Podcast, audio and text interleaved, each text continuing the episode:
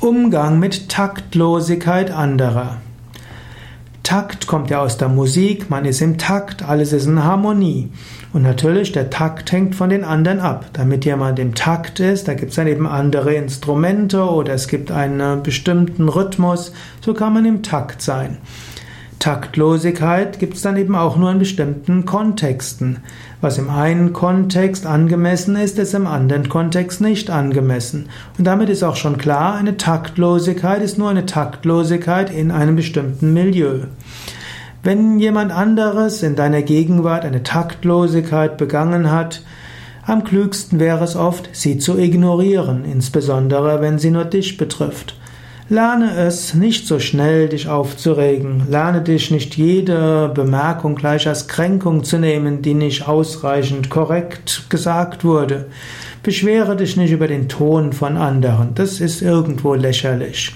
Swami Shivananda hat gesagt, trage Schmähung, trage Kränkung, höchstes Yoga. In diesem Sinne, eine Taktlosigkeit, nimm einfach hin. Anders ist es, wenn jemand eine Taktlosigkeit begeht, die andere stark trifft.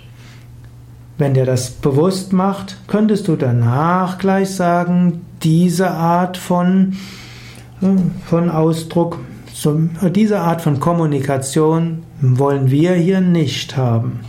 Stoppe jemand, wenn er mit einer Taktlosigkeit, einer gewollten Taktlosigkeit andere schwer kränkt. Du kann, man kann auch sagen, das tut jetzt hier nichts zur Sache.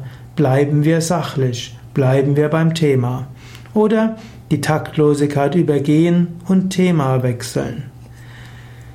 Wenn jemand versehentlich Taktlosigkeit begeht, eher im Stil und nicht im Kränken, dann wäre es vielleicht hilfreich, im Vier-Augen-Gespräch nachher etwas zu sagen. Du kannst sagen, ich habe das Gefühl, Sie sind sich nicht ganz bewusst, äh, welche Kommunikationsstrukturen hier vorherrschen. Wenn Sie so und so sprechen, dann hat das die und die Auswirkung.